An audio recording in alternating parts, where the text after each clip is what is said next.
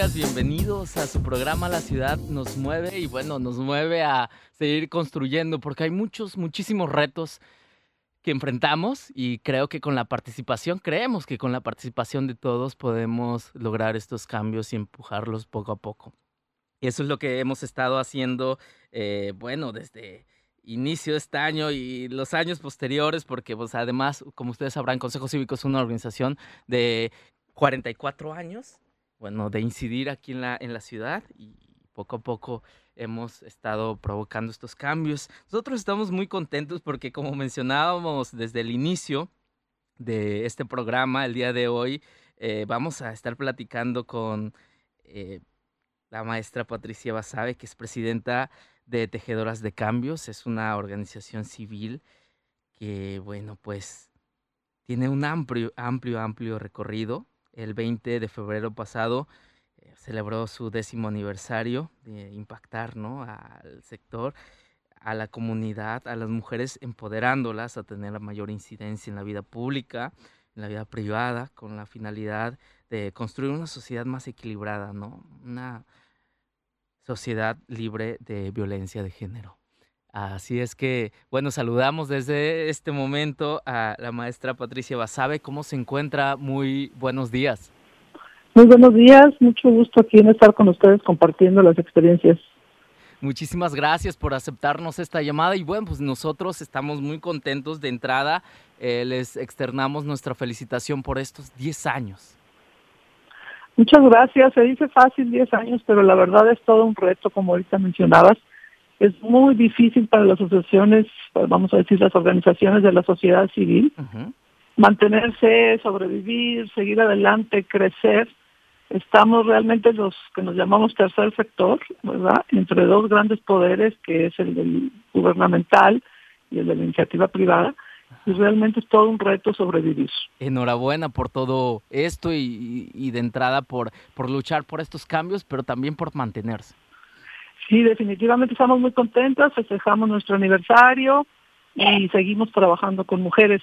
Pensamos que el cambio, la transformación puede llegar a través de las mujeres y obviamente peleamos por la equidad de género, por una sociedad más incluyente, más justa, más equilibrada, como mencionabas tú hace un momento. Perfecto, han sido un, actor muy importante en estos cambios, el despertar de la conciencia de entrada, la, activación, la energía femenina que ustedes están impulsando mediante diferentes procesos, no diferentes herramientas en la que pues cada mujer se sienta dueña, se sienta autora, eh, principal agente de cambio de su propia vida y de su contexto del entorno familiar y social. Y es así que queremos eh, pues preguntarles cómo inicia este proceso, cómo nace Tejedoras de, Mira, empezó, un, yo hice una tesis después de mi maestría en desarrollo humano que la terminé en 2002. Yo soy egresada del Tecnológico de Monterrey, de la carrera de letras, hice un doctorado en España, en fin, pero años después me incliné hacia el desarrollo humano. Con esa tesis yo hice un estudio con un triple eje teórico antropológico, psicológico y lingüístico literario, basado en las mujeres precisamente para lograr cambios a través de ellas, para recuperar esa energía femenina que mencionabas, que siento que es la energía más desperdiciada en el mundo y que mientras no se recupere y se ponga realmente al servicio de la comunidad, se valore, se deje de, de discriminar, de violentar, de oprimir, pues no va a haber verdadera democracia, puesto que somos un poco más de la mitad del mundo, ni verdadero progreso y desarrollo. Sin las mujeres ya lo ha dicho la ONU con su objetivo del milenio número 3, que es el de la, equidad de género, no puede haber realmente paz, ni futuro, ni desarrollo. ¿Qué, sucede en el contexto de Nuevo León? Eh, cada estado tiene sus particularidades. ¿Cuál ha sido de los principales retos en Nuevo León que han enfrentado ustedes como organización? Pues mira, nosotros no estamos eh, enfocadas directamente a la violencia, nosotros estamos enfocadas, somos una asociación de tipo educativo transformacional, vamos a decir. Activada la mujer, precisamente como tenemos toda una metodología a través de cursos, de terapias, de que primero se recupere a sí misma, muchas de la mayoría de las mujeres están muy violentadas, oprimidas, discriminadas, y no te estoy hablando de las clases más desprotegidas o vulnerables, socialmente hablando, económicamente hablando, sino de todas las mujeres, Entonces, primero hay que hacer una recuperación, un cambio personal a través de empoderarlas. Y una vez que se logra eso, ellas impactan siempre en su familia y en última instancia se convierten en agentes de cambio. Es la tercera A del cambio que queremos promover, que en sus mismas comunidades ellas participen más, dejen de ser testigos, testigo pasivo o simplemente espectadoras de la historia de lo que está pasando que ellas participen, obviamente como ciudadanas, primero en su barrio, empezando a tomar más conciencia de todo lo que está sucediendo. Y gradualmente lo vemos que se va logrando una vez que las mujeres se van recuperando a sí mismas, sobre todo las que han sido pues víctimas de violencia de diferentes tipos, física, psicológica, patrimonial, todas juntas, sexual, etcétera. Una vez que ellas se van recuperando, van logrando salir de víctimas, se convierten en sobrevivientes y de sobrevivientes en protagonistas y realmente empiezan a incidir en sus comunidades y eso es realmente lo que estamos buscando en el instante, un cambio comunitario social a través de las mujeres. Ofrecemos cursos, ofrecemos terapias en nuestra sede de San Pedro, estamos trabajando en Juárez, Nuevo León, un municipio con alta incidencia de violencia, y estamos trabajando en San Nicolás, tenemos la sede en San Pedro, en Monterrey hemos estado haciendo presencia. Somos una asociación pequeña, pero realmente estamos trabajando fuerte en esta forma directa a través de centros comunitarios. Hemos tenido ya un buen recorrido, vamos a cumplir nueve años trabajando con las internas de penales, eh, Topo Chico, constituyentes, y ahora se, van se fueron a Escobedo y vamos a seguir trabajando con ellas, eh, buscando cambios también a través de las mujeres en situación de alta vulnerabilidad, como son ellas. Entonces vemos que nuestros cursos dan resultado, que las actividades y las terapias que ofrecemos dan resultado, que la mujer se recupera y entonces se vuelve una, una, agente de cambio realmente en su propia familia y en su comunidad. ¿Cuál es el proceso, si podamos ejemplificar en determinado caso, que lleva a una persona que ha, sido vulnerada, una mujer que ha sido violentada? ¿Cuál es el proceso que lleva cuando se acerca ustedes a, a, a ellas? Y en los casos extremos, sí nosotros las remitimos porque, como te digo, no estamos eh, eh, especializadas en tratar directamente la violencia, aunque quien trabaja con mujeres siempre enfrenta los casos de violencia porque están ahí en un altísimo porcentaje. Eh, yo di estadísticas recientemente, Nuevo León tiene un, un terrible tercer lugar en feminicidios a nivel nacional y tiene una problemática seria de violencia de género. Entonces, cuando es un caso muy extremo, sí lo remitimos a otras asociaciones que se dedican directamente a, la violencia. Nosotros tomamos los casos que no son tan graves o no están en situaciones de crisis tan extrema. Y entonces, a través de los cursos que, impartimos, que son cursos que nosotros mismas diseñamos, como te digo, salieron de ese estudio mío, de esa tesis, nos hemos ido actualizando, trabajando, adaptando, y nos enfocamos en las mujeres adultas eh, lo que se llama edad adulta intermedia entre los 40 y los 65 o 70 años, porque son las más descuidadas de opciones de, aprendizaje, pero hemos trabajado con mujeres más jóvenes y también con mujeres mayores en casos de retiro, y realmente vemos que la metodología funciona para todas, y realmente se activa esa energía, se activa esa conciencia. Muchas de ellas, por ejemplo, en los procesos que han ido viviendo de haber estado verdaderamente como víctimas, eh, algunas de ellas, por ejemplo, inician un estudio eh, profesional. Eh, hay algunas que se han recibido de psicólogas después de haber estado en situaciones bien graves y otras que se han puesto a trabajar ya de manera de ampliar estas redes con nosotros. Entonces realmente vemos resultados en las mujeres, vemos que se activan y que eso impacta positivamente a sus familias y a su comunidad. Perfecto, que es e, este ejercicio que hacen en sus tres ejes de acción y que ya me platicabas, eh, triple A, ¿no? Sí, la triple A. Mira, nosotros desde el principio prácticamente eh, quisimos tener como la triple línea, estar trabajando directamente con ellas en el campo en proyectos sociales, como te menciono, reclusorios, especialmente centros comunitarios y otros lugares en los que hemos estado, colonias como polígonos de alta violencia, y también ofrecemos directamente cursos en las diferentes partes en donde estamos y terapias, terapias de salud integral, porque primero hay que recuperar a la mujer. Hay muchas mujeres que están muy deprimidas, hay mucha depresión femenina, cuatro veces más alta que la de los hombres, está dándose también a edades más tempranas, y pues no, no es de sorprender, dada la opresión y la, violencia con la que se enfrenta la mujer en su vida diaria. Entonces tenemos esta plataforma de, acción directa, tenemos la parte en donde estamos en los proyectos sociales y tenemos esta parte ciudadana. Es decir, nosotros estamos involucrados con Consejo Cívico desde los inicios de las plataformas que, que creo que han sido muy positivas para la ciudadanía y para, para Monterrey y para Nuevo León en Alcalde Como Vamos hemos participado, hemos participado en Nuevo León Como Vamos y en otras iniciativas en donde se nos ha invitado, formamos parte de la mesa de violencia, de violencia familiar. Entonces estamos tratando de estar activas de las tres maneras, en proyectos sociales, en la acción directa de campo y en plataformas ciudadanas.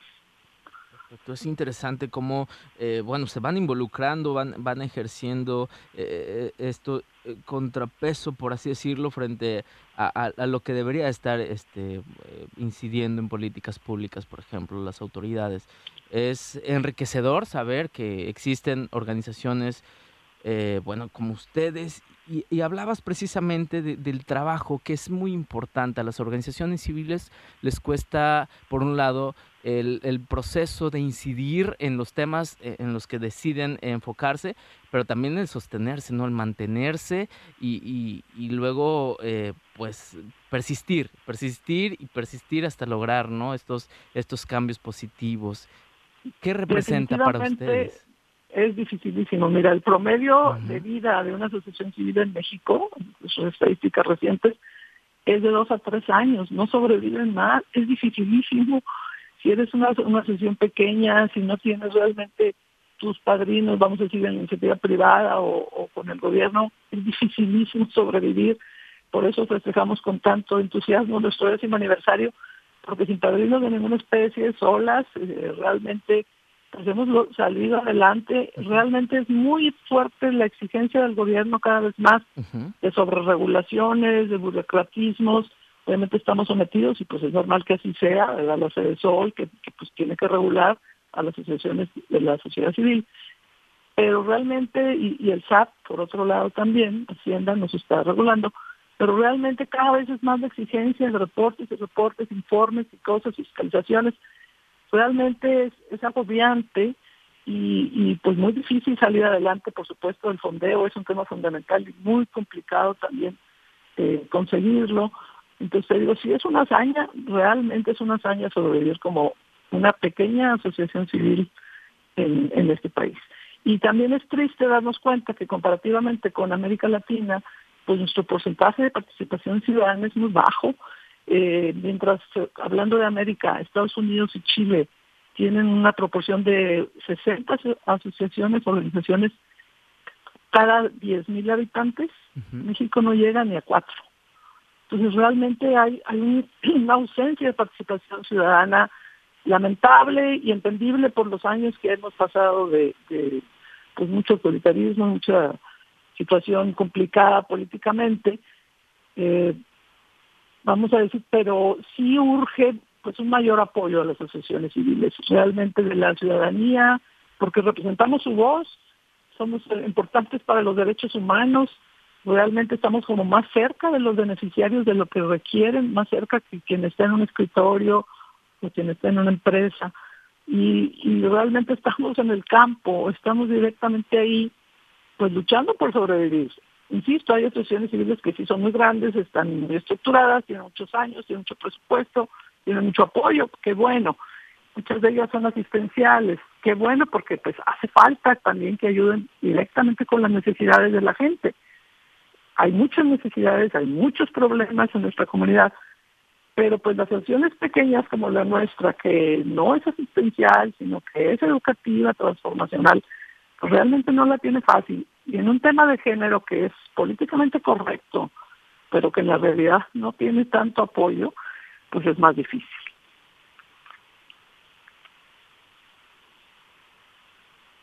Entonces, pues realmente hay que seguir eh, empujando duro y pues sí pidiendo el apoyo de la, de la comunidad.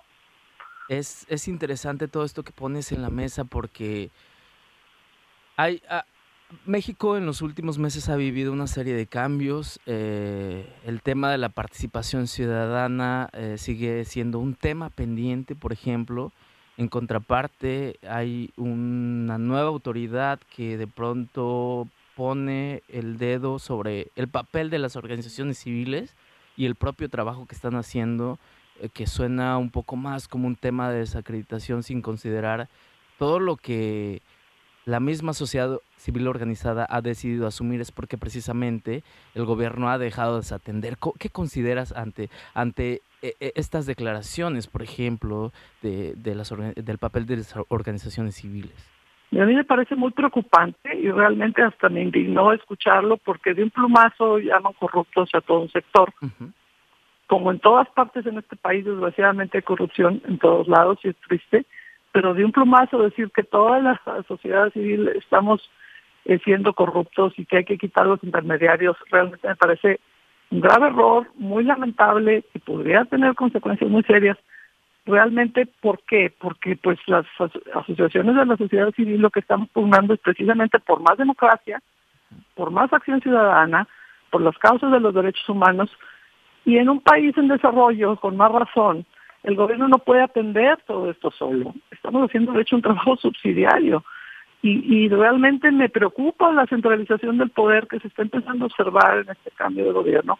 Y pues esta tendencia a tomar todos los hilos y a controlar todo y a querer borrar a la sociedad civil realmente me parece sumamente preocupante. Es, complejo. ¿Qué espera, qué se espera desde la ciudadanía organizada de ustedes que están incidiendo directamente en, este sector tan vulnerable? Pues obviamente seguir luchando por sobrevivir para empezar, ¿verdad? Y encontrar la manera. Eh, yo comentaba ahora que hay una conferencia con motivo del décimo aniversario que tenemos que empezar a pues a reinventarnos, a buscar nuevos cauces, a encontrar por dónde, porque yo veo avecinarse cosas que no son fáciles, más, todavía más complejo de lo que ya vivimos, todavía más difícil el, entorno y tenemos que encontrar cómo seguir estando presentes, seguir alzando la voz por la ciudadanía, seguir como un contrapeso del poder público y realmente tratando de llegar a las políticas públicas, lo cual te decía, dada la simetría de poder, pues también es difícil, ¿no?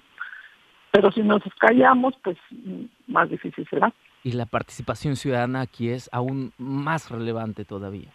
Definitivamente, yo creo que es muy importante porque las organizaciones de la sociedad civil lo que hacen es dar voz a estas causas ciudadanas, ¿verdad? Y estamos, como te digo, más cerca de, de la ciudadanía, somos ciudadanía, no somos gobierno ni somos iniciativa privada, no funcionamos con fines de lucro, entonces, eso nos acredita para decir, pues estamos con la ciudadanía, somos parte de la ciudadanía, estamos cada quien con una causa, en nuestro caso la de las mujeres, que a fin de cuentas es la de toda la sociedad, porque una sociedad que no tiene equidad de género, te digo, pues no hay verdadera democracia, no puede haber paz, no puede haber verdadero desarrollo. Y es una pena que, por ejemplo, todo el tema de la violencia de género siempre se vuelve a invisibilizar porque para mí está en la base de la violencia social. Sin embargo, vuelve a quedar oculto ante los muy alarmantes síntomas de violencia social que hemos padecido en los últimos años, pero no se atiende debidamente el tema de género, que hay estudios que están señalando que está en la base de la violencia social. Y que precisamente ese tipo de violencia se incuba en casa, ¿consideras? Exactamente, donde se aprende la violencia, el niño que debe violentar a su mamá por, de parte del padre, ¿verdad? Ahí empieza a, naturalizar la violencia, lo cual es terrible, luego sigue en la escuela, se sigue haciendo una parte terrible con el bullying, más violencia naturalizada. Entonces, mira, nosotros como organización nos hemos ido capacitando todas, tenemos una diplomados en educación para la paz, hemos estado trabajando mucho en el tema de paz, dado el contexto de violencia que nos desborda desde hace años. Y realmente también entre los cursos que ofrecemos está la educación para la paz urge realmente trabajar en el tejido social y eso es lo que estamos intentando hacer las organizaciones de la sociedad civil. Algunas de modo más asistencial, insisto, hacen falta porque hay muchas necesidades que hay que atender, pero otras que creo yo que son todavía más de mayor incidencia, que pues es lo que estamos buscando los cambios reales, eh, pues somos de tipo educativo, de tipo de activación ciudadana, activación femenina, ¿verdad?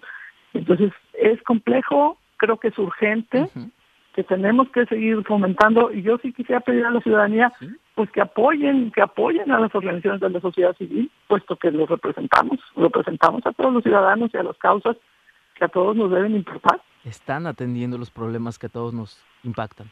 Exactamente.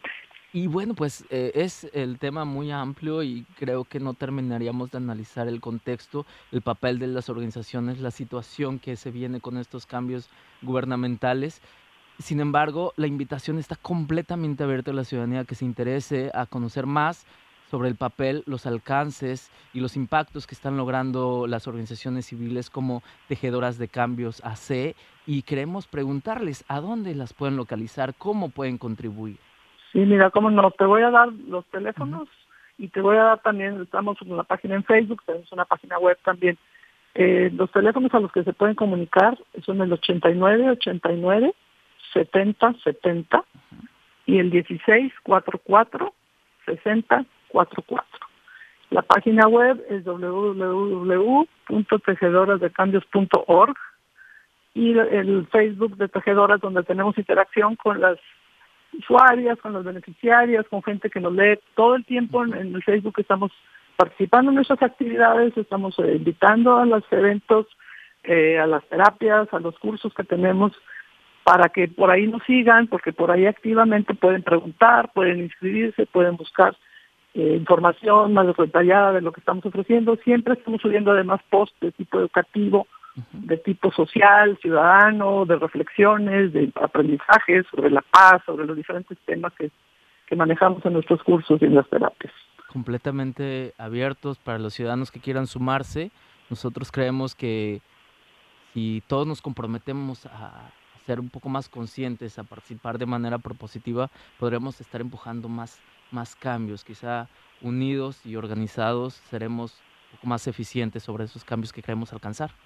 Definitivamente. Muchos de nuestros cursos son específicamente para mujeres, pero no todos. Tenemos cursos que también son para hombres, para jóvenes, hombres y mujeres, para personas maduras. Las terapias, la mayoría son para hombres y mujeres también. O sea, estamos tratando de incidir en todos. Y los cursos específicos, sí, porque la asociación realmente está dedicada al tema de equidad de género, al tema de la mujer, a los cambios a través de la mujer, pues sí son para mujeres. Pero también para los varones porque yo les insisto, ser pro mujer no quiere decir ser anti-hombre. Nosotros practicamos un feminismo que es pacifista y colaborativo, definitivamente. Y entonces invitamos a los varones, de hecho participan en nuestras terapias, han participado en cursos, hemos ofrecido cursos en diferentes lados a jóvenes, a adultos, nos han llamado algunas empresas, hemos ido también, en fin, estamos abiertos a la comunidad porque realmente lo que estamos buscando son cambios a través de las mujeres, pero en toda la comunidad y también atendemos a los hombres.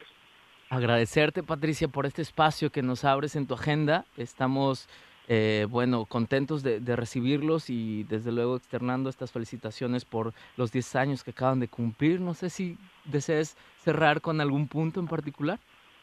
Pues nuevamente alentar a la ciudadanía que realmente eh, despierte. Yo comentaba, te digo recientemente en la conferencia, que pues ahí hasta una imagen gráfica, las tres filas. Para criticar hay filas larguísimas. Todo el mundo critica, eh, juzga, se queja. Ya para propuestas concretas la fila está como a la mitad o menos. Y ya para actuar la fila está desierta. Entonces realmente la ciudadanía tiene que despertar, activarse, apoyar a quienes ya estamos en la lista, a quienes ya estamos en la sociedad luchando por algo y sumarse sumarse, porque realmente es la voz de la ciudadanía la que tiene que hacer contrapeso. Muchísimas gracias. Entonces, sumemos y participemos y colaboremos y propongamos.